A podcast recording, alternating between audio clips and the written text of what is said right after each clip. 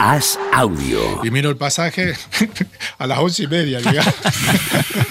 Yo hago el plató al día siguiente. Sabemos de qué vamos a hablar, ¿no? Pues no. Ah, bueno, claro. Ah, ¿Estamos ya? vamos. De ti y un poco de fútbol. Bueno, bueno. Luego siempre un punto de partida que nunca se siga.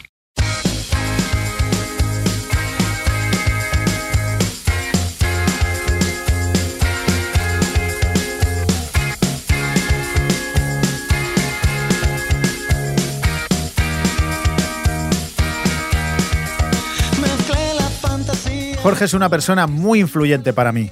Siempre digo que lo más importante que he hecho en mi vida ha sido jugar en el Real Madrid y él fue quien me dio la oportunidad, además de una forma muy cercana y muy cariñosa. Imaginaos ese equipo del 95 con Hierro, con Sanchís, con Laudrup, con Raúl, con Luis Enrique, Redondo, Michel y por supuesto también yo. Mantenemos el contacto desde hace muchos años y le pido consejo para muchísimas cosas, como entrenador, cuando también empezaba a trabajar en los medios y como amigo. Siempre merece la pena escucharle hablar de cualquier tema. Jorge es una fuente de sabiduría y de experiencia. Es un gran contador de anécdotas, que eso la gente lo sabe menos. Es un fenómeno al que quiero mucho y poder tenerle en No Son 11 es todo un honor.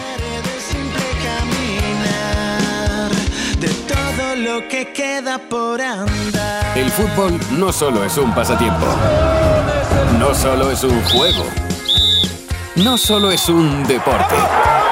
Por eso estás aquí, en No Son 11, con Álvaro Benito, un podcast original de As Audio. Si somos pasajeros engañados en un vuelo de Bueno, pues estamos. Hoy tenemos un invitado ilustre, una persona muy querida para mí, gran Jorge Valdano. Bienvenido, Jorge. ¿Qué tal, Álvaro? Muchas gracias. Eh, una persona. Primero que te voy a decir que sabe mucho de fútbol, no, no por lo que todos conocen, sino porque me hizo debutar a mí. Eso ya signi- significa el gran, Qué- el gran conocimiento que Qué tiene. recuerdo, ¿eh? Qué recuerdo. Sí, sí, claro, imbo- imborrable. Eh, además, yo creo que, que luego ahon- ahondaremos un poquito más en esto. Creo que tú marcas un- una influencia clara en los futbolistas de mi generación, que para que la gente nos ubique, pues de mi generación, coetáneos, claramente Raúl y Guti como futbolistas más importantes, con una trayectoria en el Real Madrid, pero también Víctor Sánchez del Amo, es. eh, Sandro. eh, Sandro García Calvo y otros Eso muchos. Que, que Jorge hizo una cosa que, que yo creo que nadie ha vuelto a hacer desde ese momento. Qué curioso, ¿verdad? Con lo que, se ha, sorprendente. lo- con lo que ha evolucionado el fútbol, que algo tan elemental no se haya vuelto a hacer, ¿no? Yo creo que por falta de tiempo también, porque se juegan más partidos, pero si no, eh, hasta cuesta entenderlo, ¿no? Es algo que yo creo que se debe estar haciendo en Zubieta, por ejemplo. Vamos a contar lo que es, que es Jorge llega al Real Madrid eh, y haces un estudio, una indagación, una averiguación sobre los futbolistas con más proyección desde juveniles a- hacia arriba, pues en- en- también en comunicación con los técnicos de la, de la casa y empiezas a hacer un trabajo semanal. Con alguna resistencia, ¿eh? En la Sí, te, casa. te costó, que te, cuéntame el proceso. Digamos que había, había resistencia porque me dijeron, el problema es que si te damos los mejores, eh, lo que es una selección, un premio, eh, se desmoralizan los peores. Y dijo, yo dije, es que se trata de eso. lo contrario sería complicado, que se desmoralicen los mejores, ¿no? Porque yo lo que creo que no hubo un, un aprendizaje en aquellas sesiones de entrenamiento que hacíamos dos veces por, por semana. Lo que había en todos ustedes era un subidón de confianza tremendo, porque de pronto el entrenador del primer equipo los evaluaba. sa- sabía quién eras, sabía quién eras, que eso ya es muy Claro, importante. Claro, eso es, eso es. Y eso te da la sensación de que está cerquita eh, el, el gran premio de debutar con el primer equipo, ¿no? Yo creo que por eso también salieron tantos jugadores y tan pronto, ¿no? Los tres ilustres ahí eran tú, Raúl y, y Guti. Tú te quedaste en el camino, los otros dos eh, hicieron carrera, uno como un jugador de culto y otro como representante. Me gusta lo de jugador de, jugador de culto, es, Sí, es total, verdad. Es verdad, se ha convertido absolutamente eh, en eso. Sí, yo creo que la clave para mí, eh, vivirlo como, como un chaval que, que veas el, el primer equipo como algo todavía de otro, de otro planeta, eh, el sentirlo más tangible. Eh, que, era, que era posible. Y, y mucho más, yo me di cuenta que sí había posibilidad cuando, cuando haces debutar a Raúl, cuando le das continuidad y Raúl tiene rendimiento. Ahí cuando dije, bueno, eh, Raúl, que más o menos hemos estado ahí siempre yo, en el mismo nivel, que no está claro. lejos, digo, está, digo, yo creo que si, que si me dan la oportunidad y trabajo, pues puede ser que, que sea así. Pero es curioso lo que tú dices, que no, que, que no se haya vuelto a hacer. Yo lo he vivido también como técnico en la, en la cantera, donde muchos han pasado un montón de entrenadores, claro, y no había realmente esa involucración ni, ni, esa, ni esa intención, ¿no? De, quizá por, el, por, por la sensación de, eventuali- de- de eventualidad, no lo sé, no lo sé, Jorge, porque tú, eh, obviamente todos sabemos que ser entrenador del Real Madrid no es, no es algo que te puedas eh, quedar sentado mucho tiempo en el mismo lugar, pero aún así tú tuviste esa, como si fueras un hombre de club, ¿no? Esa perspectiva de decir, bueno, yo quiero invertir en, en- en mi presente, pero también en el futuro. No sé si lo ves por ahí. Sí, yo lo que creo es que un entrenador efectivamente se le mide por los resultados y en el Real Madrid de una manera especialmente cruda, ¿no? O los logras o te echan. Pero a un entrenador también hay que evaluarlo por lo que deja. eh, Y eso me parece que es uno de los capitales que, a los que debe aspirar cualquier club cuando contrata a un entrenador, ¿no? También era un momento en donde había necesidad de talento. Por primera vez en la historia el Barcelona había ganado cuatro títulos seguidos y no había la posibilidad de ir al mercado como para afrontar al Dream Team.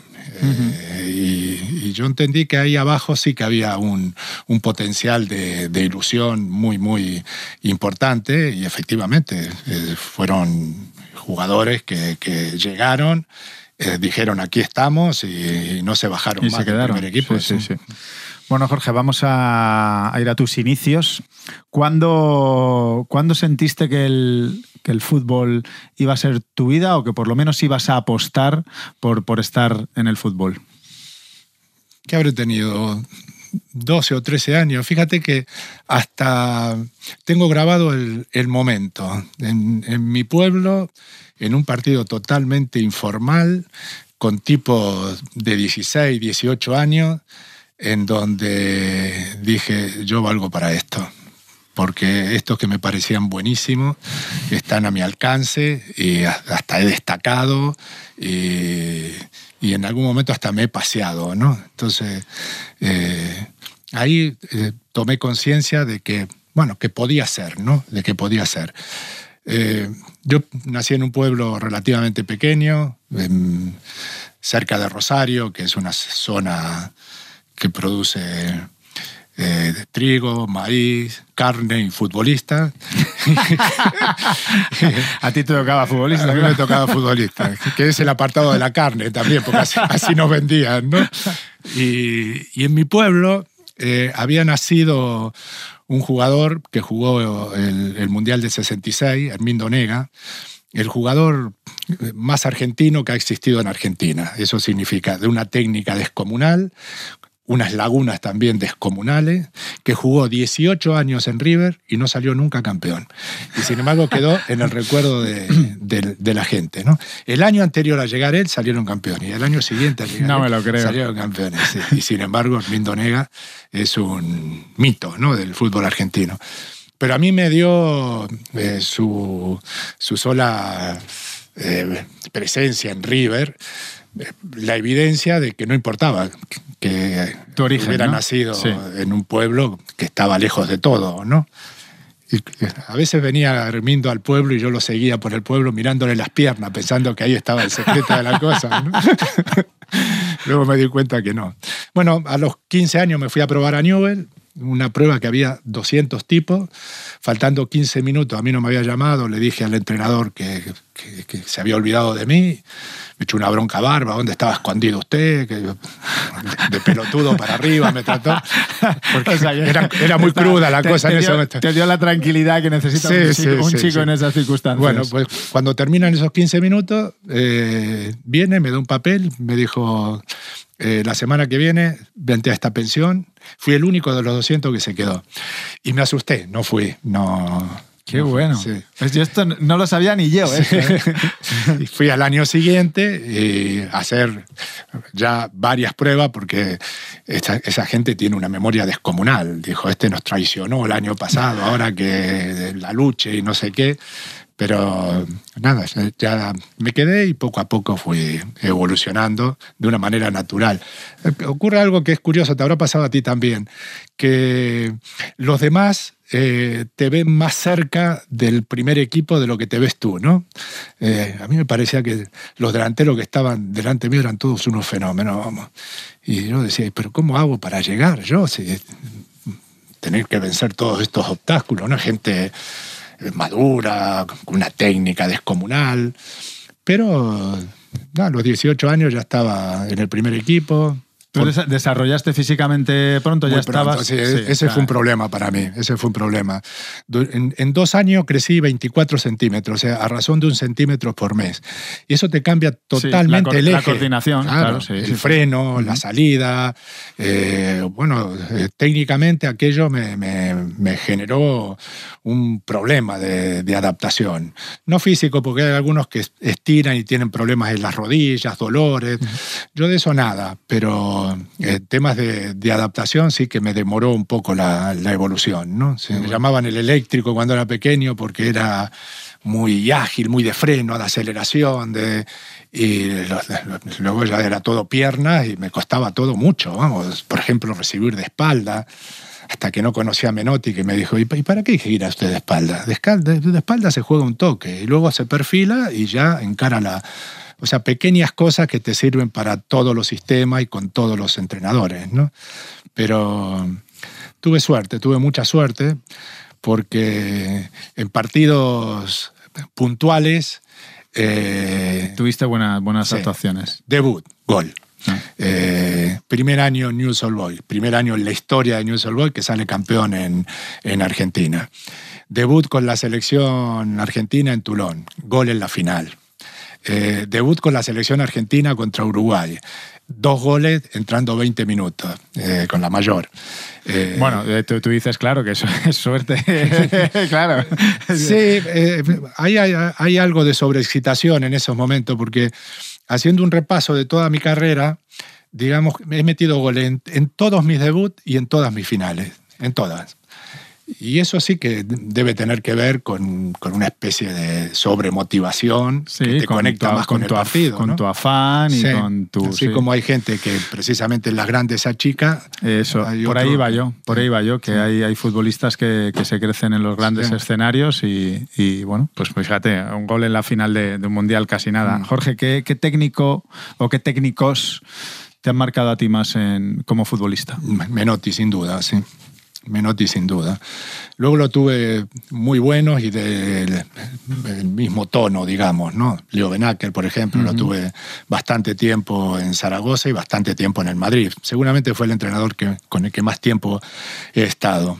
Y lo quiero como persona y, y le estoy muy agradecido como entrenador porque te dejaba hacer. Para mí eso era muy importante, que me dejaran pensar el partido, ¿no?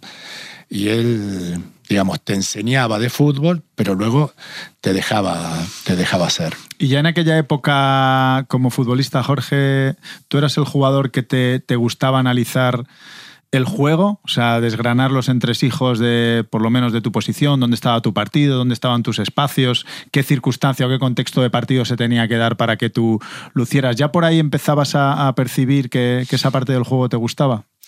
Me gustaría contestarte que sí.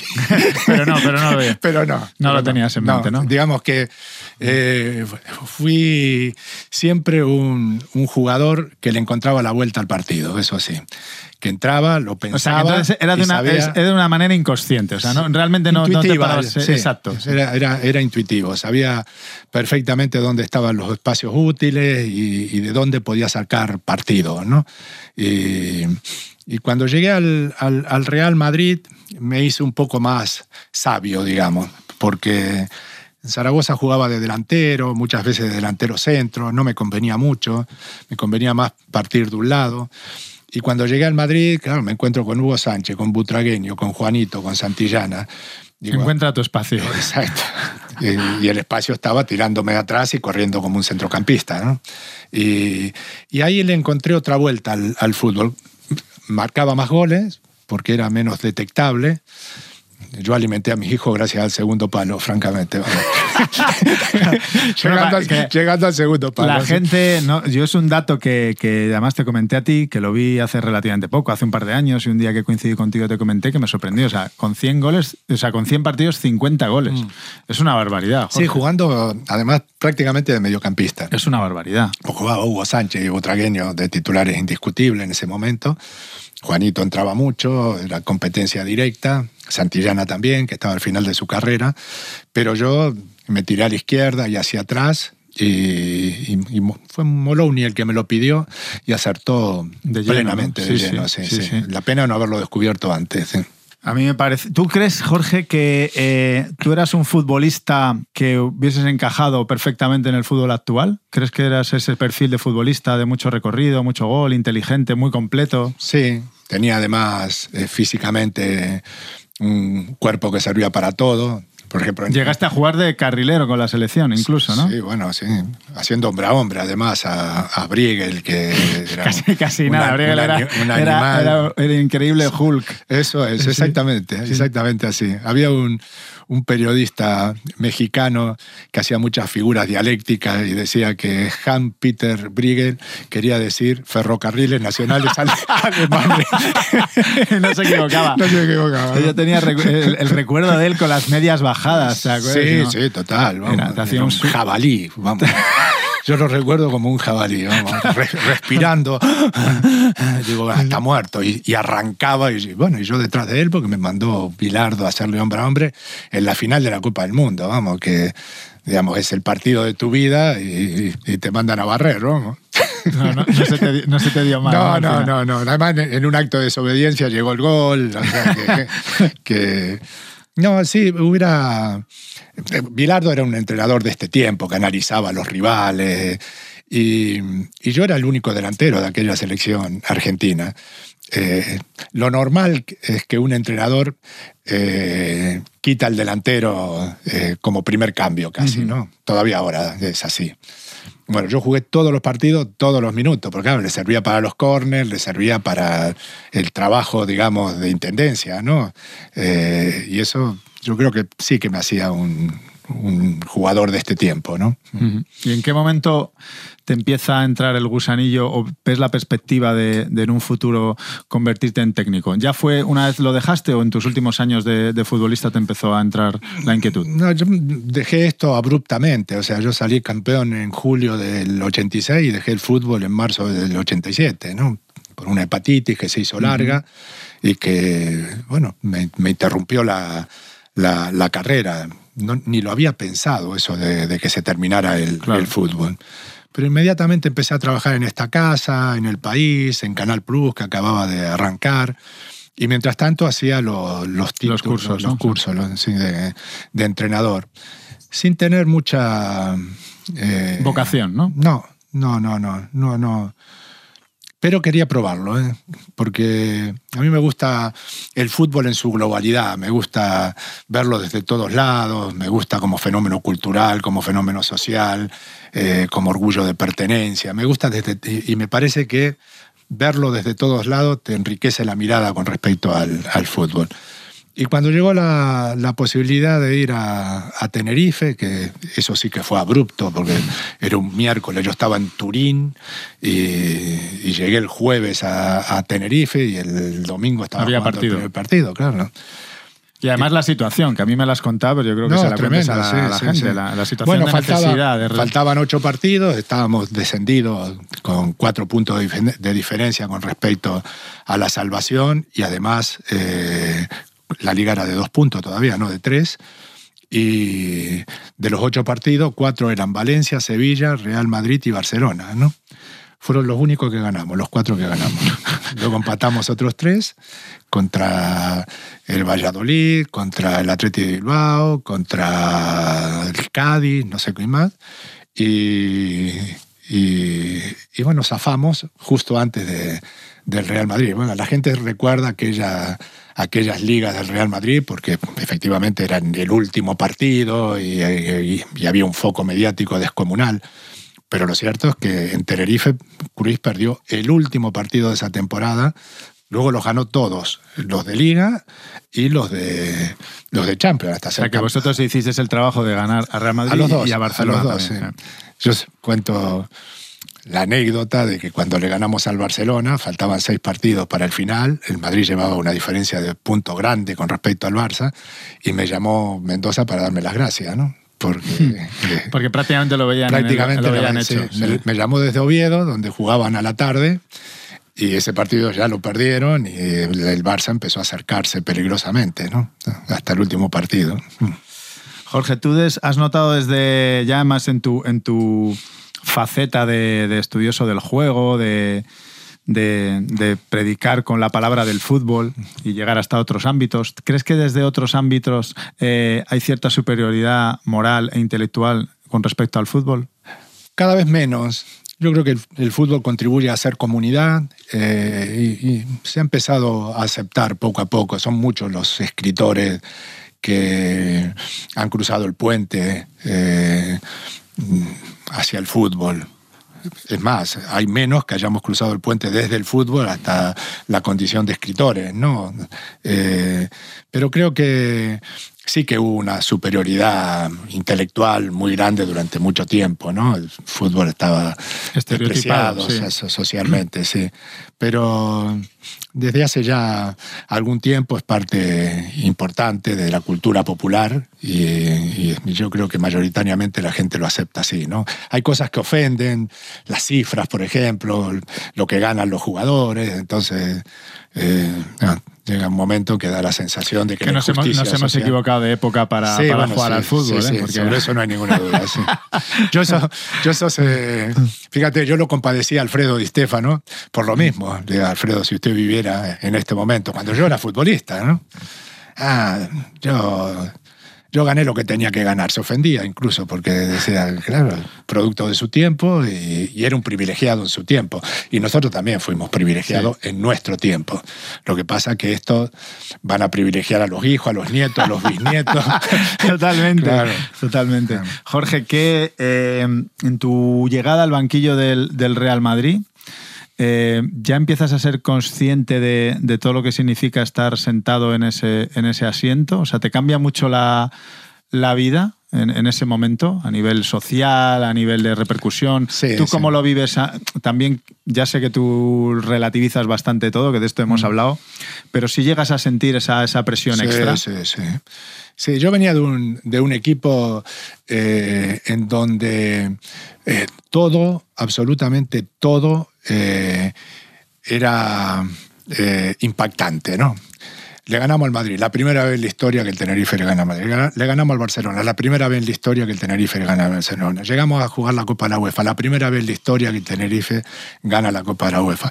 Y eso tiene eh, un- una capacidad motivante tremenda en los jugadores, porque claro, eh, estás hablando con tipos que están haciendo historia y tú le estás subrayando todos los días. Ustedes son históricos, ustedes son históricos y eso te da un- una energía muy, muy fuerte, ¿no? Bueno, de repente ganas a- llegas al Real Madrid eh, en donde nada alcanza. Nada alcanza. si le ganas 3 a 0 al Barcelona, una vez que el Madrid le metió 11 al Barcelona, ¿no?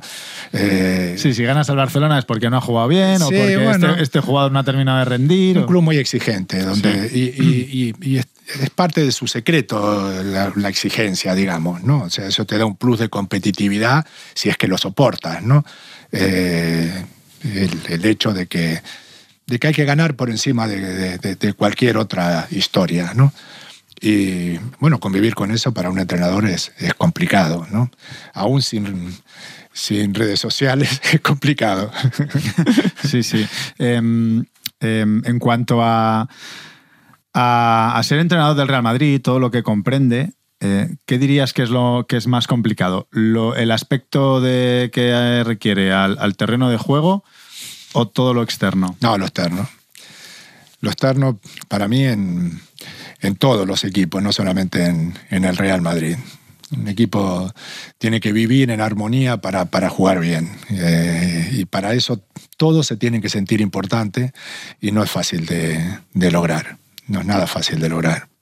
Pero eso es fundamental.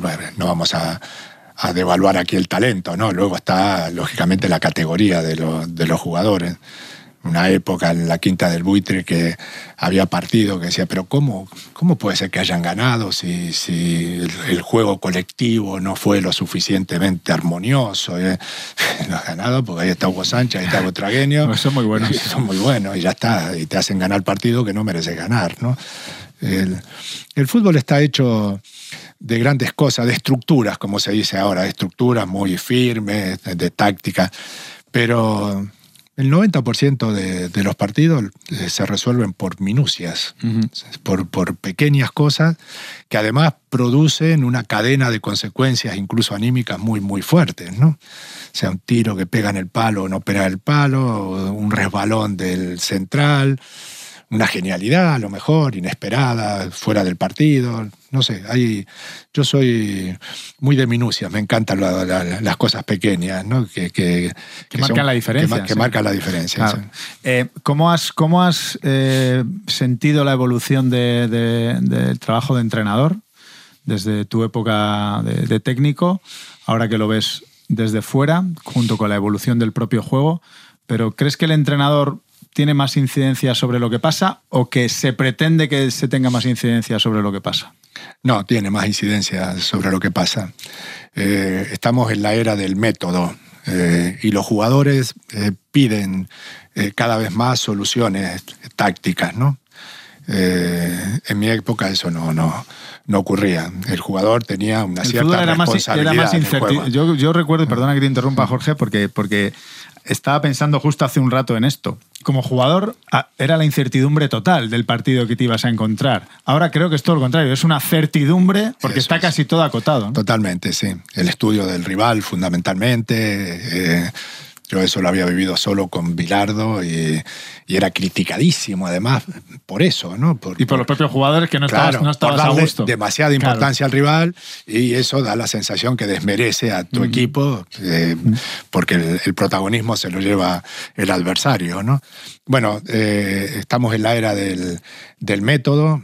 Hay una cierta obsesión táctica que también influye en que el entrenador tenga más eh, poder y eh, el, único problema que tiene el entrenador que ese, ese poder lo hace especialmente frágil. Quiero decir que el día que el equipo no funciona, el, el- el Responsabilidad que, paga suya. lo- el que paga los gastos eh, es el entrenador. Eso, por eso- siempre ha sido así, de todos modos. Sí, pero yo creo que cada vez de una manera más, más, más cruda, cada vez el resultado eh, impone más, más cosas. ¿no? Nadie opina, por ejemplo, contra el resultado. ¿no? Si Mm. un equipo pierde 1 a 0, eh, cuesta mucho trabajo decir ha jugado mucho mejor que el rival. ¿no? Porque dice, ¿qué dice este idiota? Si, si jugó mejor que gane, ¿no? Pero bueno, yo por eso suelo decir que se merecen todo lo que ganan los entrenadores. ¿sí? Sí, sí, tienen que, sí, es cierto. Eh, eh, en relación a lo que dices, un día comiendo con Juanma, con Juan Malillo, me decía, ¿no? Dices que para, dice, para el resto de la gente el resultado es Dios. Dice, da igual lo que haya pasado en el, en el terreno de juego, dice, porque el resultado es Dios. Dice, Sí, sí, sí. dice, contra Dios no puedes, Sí, no, es puedes decir nada malo. Es así, sí, sí. Entonces, Siempre, siempre fue un poco así y, y ahora es indiscutiblemente así. Es el peor sitio del mundo para cuidar la reputación. ¿no? sí, total. Que se lo pregunten a Kuman, el héroe de Wembley. Bueno, pues cuando empiezas a tomar decisiones y los resultados no llegan, pues al final... La frustración la paga, se Sí, paga contigo es. del aficionado, Sí, siempre sí, va. Es así. Así es. Jorge, de todas las satisfacciones que, han- que has tenido en el, en el fútbol, has sido campeón del mundo. Yo creo que es lo máximo que se puede aspirar. Pero eh, ¿te quedarías más con lo conseguido como técnico, por ejemplo, en la liga con el, con el Real Madrid? ¿Te produjo más satisfacción que, que ganar un mundial como futbolista? Porque se percibe diferente, ¿no? Se siente diferente la, los No, éxitos. ganar un mundial eh, Incomparable. no se parece a nada. A sí. nada. No se parece a nada. Eso ya es el sello, tienes un sello de, de calidad premium para toda la vez. Tú vas por ahí, cuidado que aquí viene un campeón del mundo. Yo digo, hay partidos que duran una semana, hay partidos que duran un mes, hay partidos que duran un año y hay partidos que duran toda la vida, ¿no? La final de la Copa del Mundo dura toda la, Toda la vida. Toda la vida, sí. Estaría bien que te dieran como una, como una tarjeta dorada o te platino, que, que para todo tuvieras preferencia, ¿no? En la cola del súper, en, el cine, bueno, en todo. que- yo, yo recuerdo Oye, que bueno. una, una de las cosas que nos dieron cuando salimos campeones del mundo fue un carnet para entrar a todos los campos de Argentina gratis toda la vida. Pero vamos, eso no me vale ni en mi pueblo. Tengo que pagar entrada en todos los lados. Voy a ver un eso, partido. eso no está homologado por No, nada. no, no, no, no, no solamente tengo que pagar entrada, sino señora la cola. bueno, pues sí, así es la, la historia, ¿no? Pero sí, bueno, el ser campeón del mundo eh, es que es lo máximo y entonces te vas del fútbol con la tranquilidad de decir, lo máximo es sé lo que es, ¿no? Sé, sé lo he experimentado. ¿Cuánto, ¿no? cuánto te duró el, el- el estar por las nubes? O sea, cuando, cuando alcanzas un triunfo de esa, de esa magnitud. hasta creer te lo cuenta, ¿no? O sea, en el momento en, en- en- en que, por ejemplo, marco el gol, que está entrando la pelota, es el clásico momento, esto no me está pasando a mí, ¿no? Esto no puede ser que me esté pasando a mí, ¿no? Y sí, cuesta. eh, y además, el regreso a Argentina, un país con una relación exagerada con, con el fútbol, o sea, cada cinco minutos te pasa algo que, que, que no es normal, ¿no? Que no es normal. Mi pueblo éramos 8.000 y me recibieron 30.000, o sea, que venían de todos lados para, para, para ver al ejemplar, ¿no? Eh, aún siendo Diego eh, el, el héroe descomunal que, que fue, pero a nosotros también, a nosotros también nos tocó nuestra parte de gloria, efectivamente, ¿no? Qué bueno, eso, vamos, yo creo que, mm, que te tiene que durar el subidón, que, que no lo aterrizas. Yo creo que es una cosa que no lo, que no lo, Sí, que sí, no lo, sí. que no lo Sí, puedes aterrizar. Y luego como entrenador, efectivamente, ser campeón en, en- en el Madrid con eh, chicos jóvenes, además, que, te- que les veía los ojos que- que llenos de, de- de ilusión, eso fue muy, fue muy lindo. De hecho, el, el día que fuimos que, campeones estaba totalmente fuera de, de mí. No, no, no. no veo, veo unas imágenes de cuando mete el gol Zamorano, de que yo voy a hablar con Sandro para decirle, tenés que entrar ahora, agarra la pelota con redondo, Que no te la quite nadie. que no te la quite nadie. y Tal. Y se lo digo con una tranquilidad tan grande que cuando la vi me asusté, porque yo por dentro hasta las carnes se me movían. ¿no? Y yo se lo digo, digo, ese autocontrol debe ser malísimo para Mm. la salud. ¿no? Yo creo que es una de las cosas Esa cara de póker que siempre Claro, tienes que tener, que en, las, en las en los momentos- circunstancias en los momentos positivas límites, sí. y, en la- y en las negativas. Eso es, eso es. ¿Tú cómo lidiabas, Jorge, con o sea, la, la, mm, el ataque al jugador de, de forma individual? te- sé que era importante para ti. ¿Cómo, Sí. cómo lo enfocabas, esa parte de- del mundo entrenador? Bueno, hablando individualmente con los jugadores, pero sobre todo entrenándolo durante, durante la semana, ¿no? Sobre todo eh, incidiendo en las pequeñas sociedades, ¿no? Eh, sociedades por vecindad, digamos, ¿no? El lateral con el central del lado, los dos centrales con el medio centro, el delantero centro con los dos extremos, cómo arrastra uno para que meta las diagonales el otro. Todo eso sí que me gustaba entrenarlo y, y te da una satisfacción intelectual cuando en el partido esas cosas Se dan, ¿no? ocurren. Sí, exacto, sí. Alguna vez yo discutí con eso con, con Guardiola, porque él, él siempre me dice, para mí no hay satisfacción mayor que que ocurra en el campo lo que yo creía que iba a ocurrir, ¿no? Y, y a mí no me gustaba, no me gusta que digas eso, porque me da la sensación de que el jugador es como un instrumento, una ficha que, que mueve, ¿no? Pero bueno, eh, si, si le hago esta consideración a Guardiola, que es capaz de completar la mejor obra quizás que haya en el fútbol mundial en estos momentos, eh, es señal de que estoy un poco peleado con los tiempos, ¿no?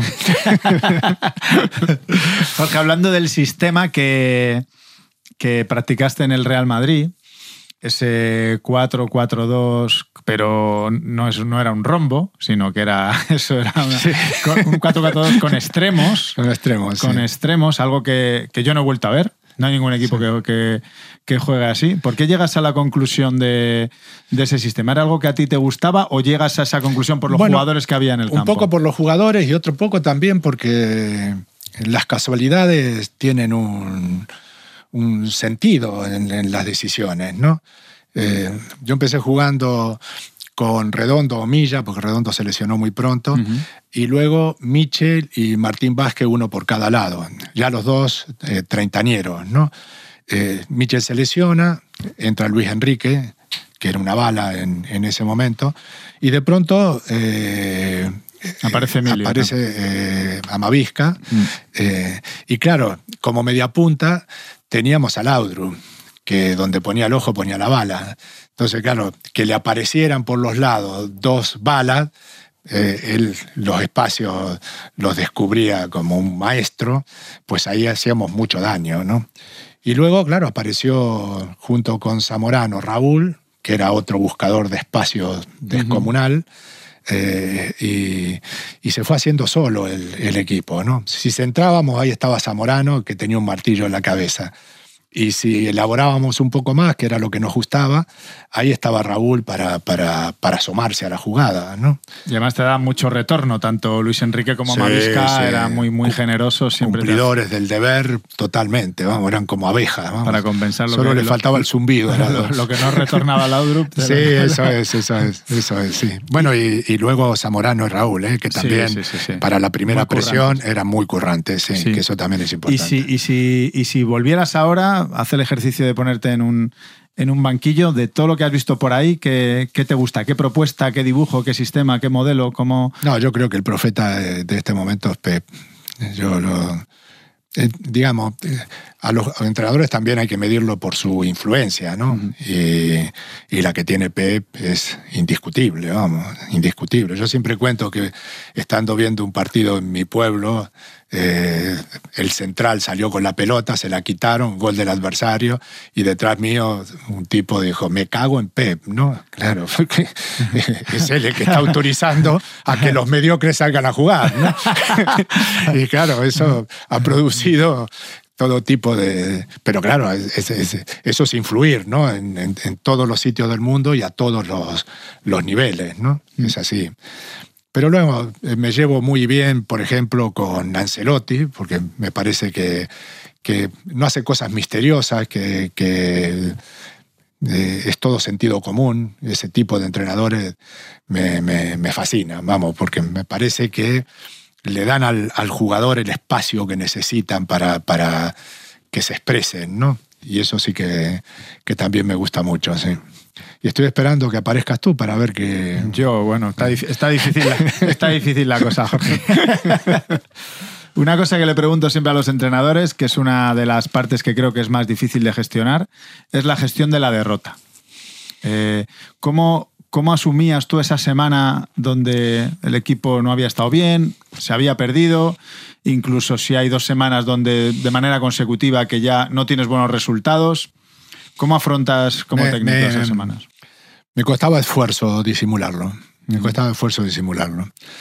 Y creo que es una característica importante de, de los entrenadores. Por ejemplo, yo he tenido a gente muy admirada como Menotti o como Ben Hacker, que el, el día lunes, eh, si tú no tenías la información, no sabías si habíamos ganado o habíamos perdido el día, el día anterior.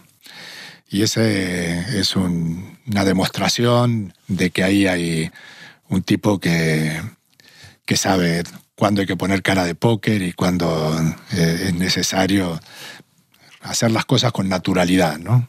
Mm.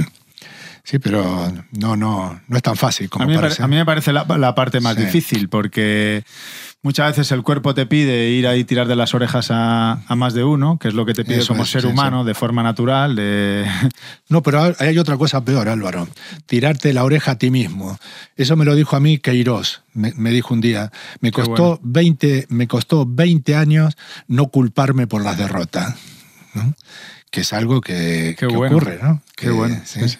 Los otros días eh, le empataron a la- al Atlético en Valencia en el tiempo de descuento y salió eh, Simeone ta- también para, para, sí, para, para, para, salvar, hacerse cargo de la derrota y salvar a los jugadores, ¿no? Pero eh, dijo, me equivoqué, me equivoqué, me equivoqué.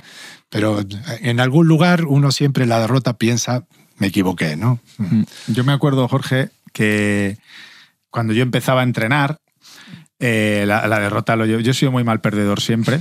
Soy una persona muy tranquila en cualquier ámbito de mi vida, menos cuando juego al fútbol y pierdo, que la nube negra me, me dura tres días. Eh, rabiaba mucho como jugador, también lo he trasladado a entrenador. Es cierto que lo he ido apaciguando y me acuerdo un día comentando un partido aquí los dos juntos en, en la SER. Que, que te pregunté acerca de esto, digo, Jorge, yo llevo, digo, no, no puedo con la derrota, o sea, me tiro a casa y tengo la nube negra persiguiéndome durante tres días, me pongo de mala leche, estoy dándole vueltas, digo, ¿esto alguna vez se pasa? Y me dijiste, no, no se pasa nunca. No, no se pasa, no. Es como los nervios del futbolista. Sí, ¿no? sí. Los nervios del futbolista, da igual que tengas 18 que 30. O sea, antes de un partido, el que ha tenido nervio de joven lo tiene de, de mayor. Son cosas muy difíciles de educar, muy difíciles, sí. Sí, sí. Eh, te quiero preguntar, que tengo aquí una cosa muy importante y no quiero que se me pase, eh, ¿qué es la evolución del, propio juego, del futbolista más que del propio juego en, relación a lo que aporta colectivamente? Yo creo que no hay ninguna duda de que el futbolista de hoy es más completo que el de tu época y el de la mía que eh, tienen más entendimiento de todo lo que repercute en el colectivo, que también tiene más responsabilidades a cumplir, yo creo que está más acotado lo que hemos dicho antes, pero que está muy limitada la creatividad y que creo que esto que estamos contando aplicado al, al fútbol formativo, que es lo que está sucediendo, provoca que el futbolista sea casi más salido de una cadena de montaje y que cada vez veamos al futbolista diferente porque no se promueve. Eso sumado a las horas de vuelo, ¿no? Tú supongo, Jorge, que como yo, todo el tiempo libre que, tuvieras cuando eras niño, lo, empleabas mucho de ello en, jugar al, al balón con tus amigos en la calle, tú solo contra una pared o similar, ¿no? Y es algo que no sucede. Yo siempre cuento esto, que le preguntaba yo a mis chicos de, de la cantera del Real Madrid, ya juveniles, ya con 18 años, a un paso, en el paso previo al posible profesionalismo o no, o tener que ir a buscarse la vida en categorías semiprofesionales, digo, chicos, ¿vosotros cuánto tiempo jugáis al fútbol? Y me miraban, me miraban así raro cuando estaban estirando y decían, pues mister, pues cuando venimos aquí. Claro. Entonces yo creo que eso incide claramente en, en- en el tipo de futbolista que, que se está formando. No sé si lo ves así. Sí, sí, perfectamente, lo veo así. Yo recuerdo que te oí un día un discurso de cinco minutos aquí en, en la SER, eh, digamos, ahondando en, este tema, y me dio pena no haberte grabado porque lo, había- lo clavaste, lo clavaste. Creo que eh, la calle ha eh, desaparecido como escenario de, formación. Eso se lo ha robado la academia. Y la academia no ha sabido eh, representar muchas de las enseñanzas de la calle. La calle tenía un- una gran ventaja y es que cuidaba al diferente. El diferente en la calle se sentía importante y se sentía admirado. Y eso, lógicamente, eh, ayudaba a que la confianza alimentara al, al genio, ¿no? Daba igual en un pueblo que, que- que en, en un equipo, ¿no? Un poco más formal. Siempre el distinto tenía un, un- un prestigio que no tenían los jugadores normales, por decirlo de, de algún modo, ¿no? Pero bueno, poco a poco fue desapareciendo la calle, poco a poco fue desapareciendo el, el 10, el número 10, que era el, el- el jugador distinto que, que te daba ese soplo de creatividad, los Lautru de este mundo.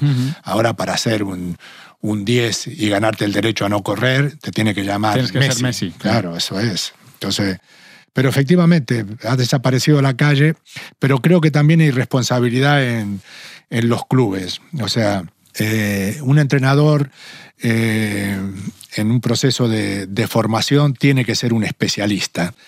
Y no hay especialista que gane 800 euros. Estoy Eh, completamente de acuerdo. Ahí, ahí hay gente que tiene que dedicarse a eso. eh, Y los mejores entrenadores deben estar en la base, en la los base, mejores en la base, formadores. en la sí. fase, sí. Y hubo una época que, que era así. O sea, yo te nombro a, a tres entrenadores de, de- de Argentina que solo han hecho fútbol base o que pasaron al fútbol profesional como Peckerman, Sí, ya en la madurez tiempo, de sí. su vida, después de estar mucho tiempo en las divisiones inferiores. Y claro, no son entrenadores, son maestros, son maestros. Y te enseñan los secretos del fútbol, las pequeñas cosas que te ayudan para, para, para, hacer, para el oficio ¿no? de futbolista. Y en la pérdida del especialista, que yo creo que se ha perdido el especialista, donde no hay apenas rematadores de cabeza, por ponerte un ejemplo. No hay apenas futbolistas que sean capaces de, de- de centrar con precisión de manera habitual. ¿sabes? De- Esa- esas son cosas que sí que son responsabilidad del proceso de formación, aunque sea la academia, ¿no?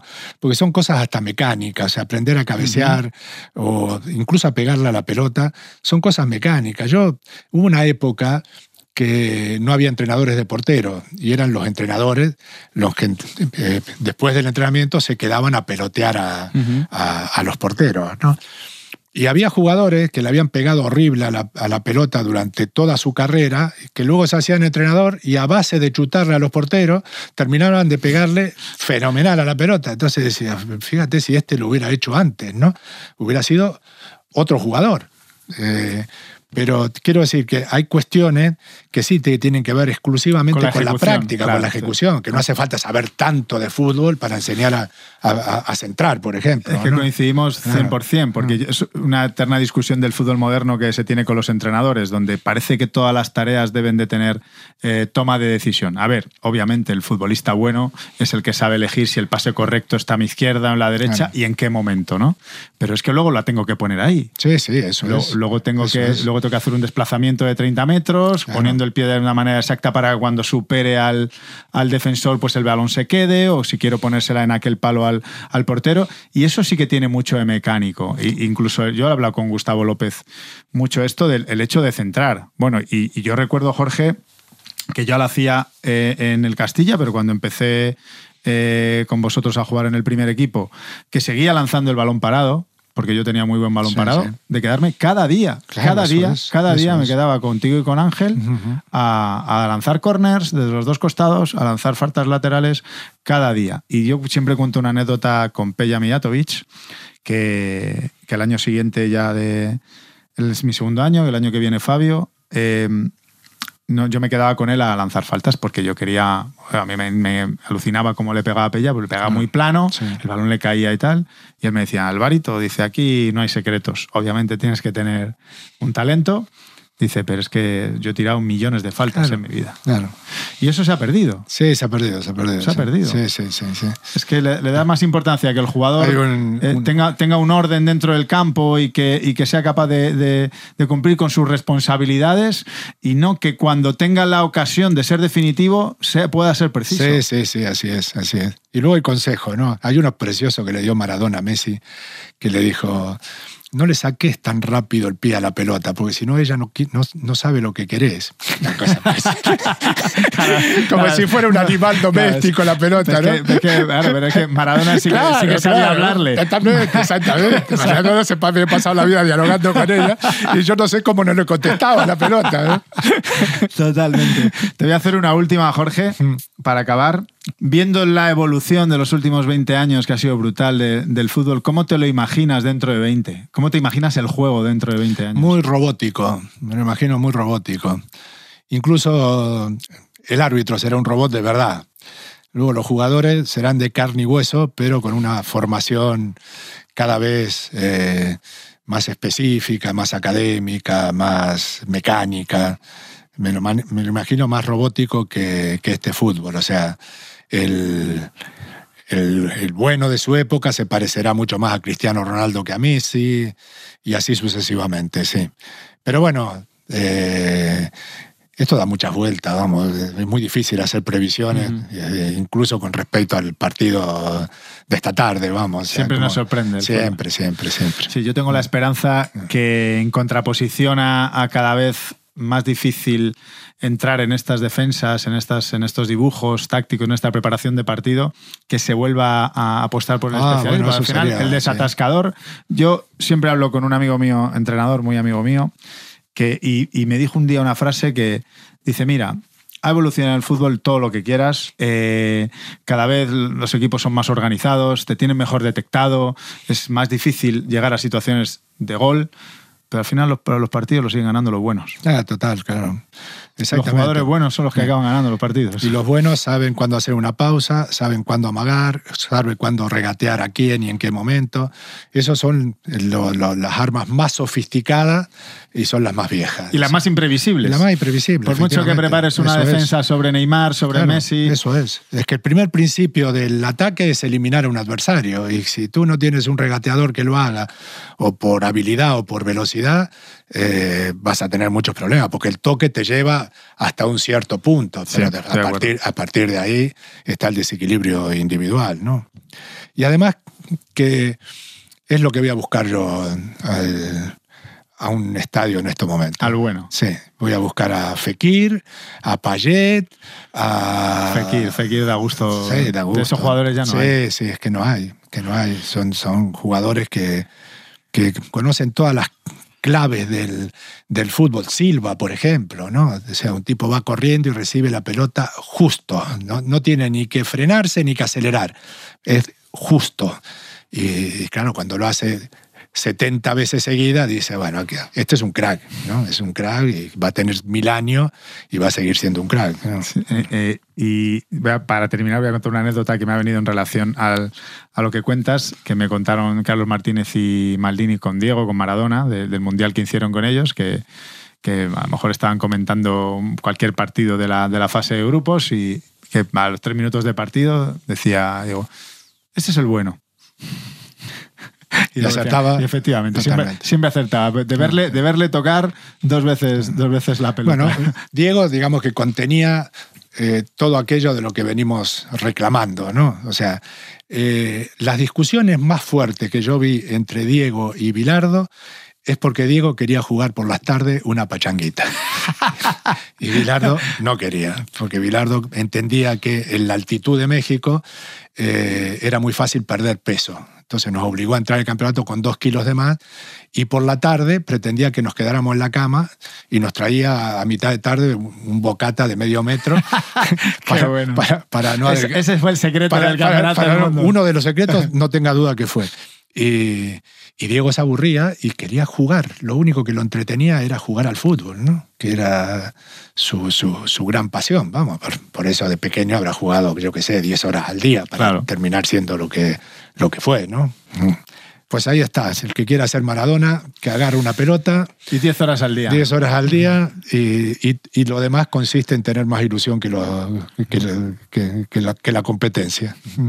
Pues nada, Jorge, aquí lo vamos a dejar, que ha sido un auténtico placer. Muchas gracias Igualmente, por, Álvaro. por pasarte por aquí.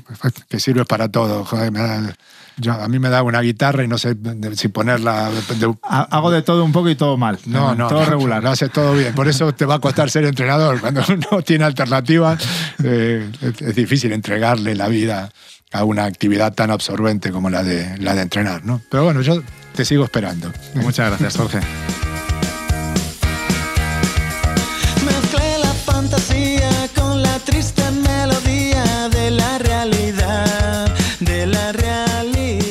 Muchas gracias por habernos acompañado en este episodio de No Son 11 con Álvaro Benito. Dirección y producción Javier Machicado, realización Vicente Zamora, edición Ana Rivera y Javier Machicado, asistencia en la producción Lourdes Rebollo, Javier Sillés y Teo Rodríguez. Agradecimientos a la cadena SER. Gracias por escuchar este podcast original de Asaudi. Disfrazar toda la infelicidad. Suscríbete a No Son 11 con Álvaro Benito. Deja tu valoración y comentarios. Y sigue toda la información de los podcasts de As Audio en arroba asaudio.